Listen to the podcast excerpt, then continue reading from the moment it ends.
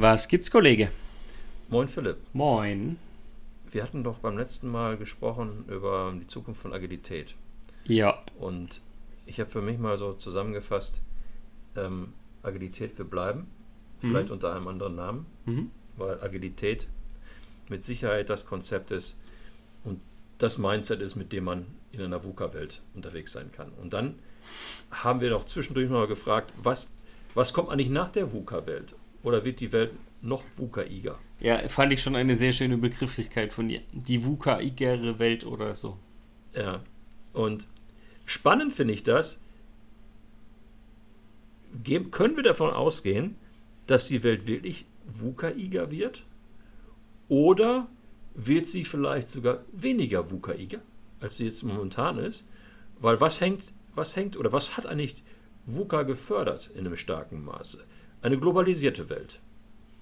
Mhm. Und wir leben ja im Moment doch sehr stark infolge der ja, geostrategischen oder geopolitischen Machenschaften von Putin, den, den Amerikanern und den Chinesen und von wem auch immer, dass wir vielleicht davon auszugehen haben, dass die Welt wieder in alte Blöcke, in, wie, wie wir es schon mal hatten, fallen wird und dass damit dem Konzept einer, einer weiter zunehmenden Globalisierung äh, erstmal, dass, dass man sich davon verabschieden kann. Und das könnte doch bedeuten, dass wir auch wieder weniger VUCA haben, oder?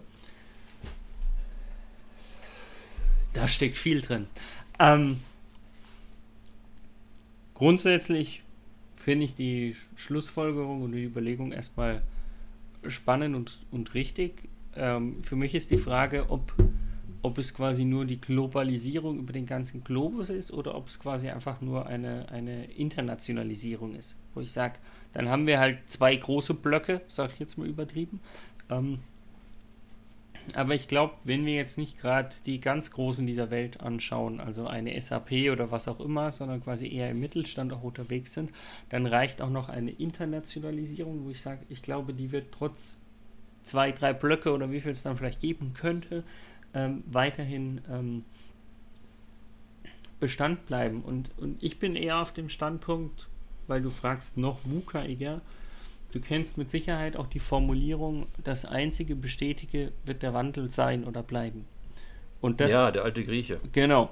Ähm, also jetzt auch nicht irgendwie gestern erst definiert, sondern, sondern auch schon ein bisschen älter.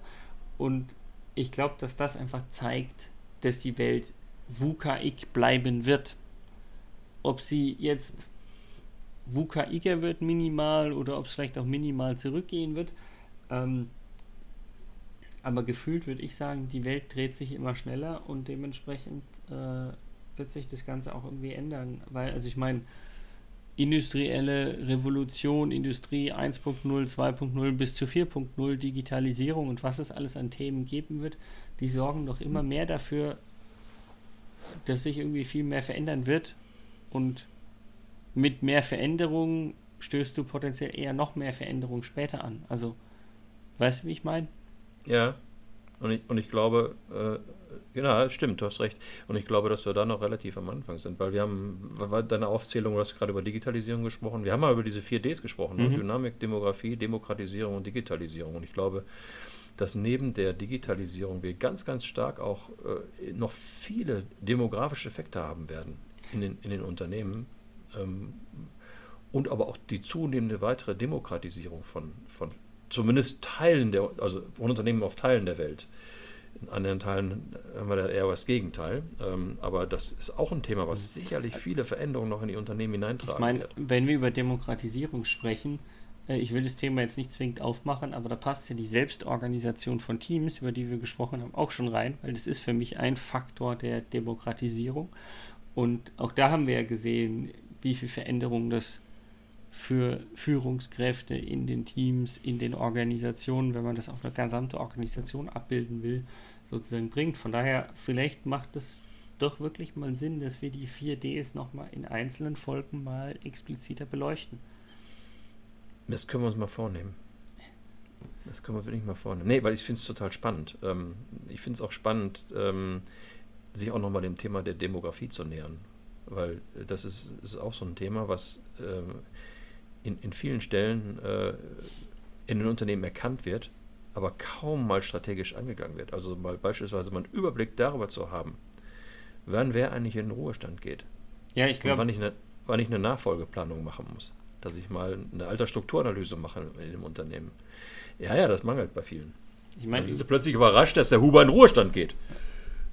Über, über ein paar dieser Themen haben wir auch schon äh, diskutiert hier im, im Podcast. Von daher können wir die Dinge auch nochmal noch mal aufgreifen. Aber generell sind wir uns damit jetzt gefühlt einig zum Thema VUCA-iger werden? Oder wie, ist, wie, ist, äh, wie stehst du da zu den Punkten, die ich genannt habe?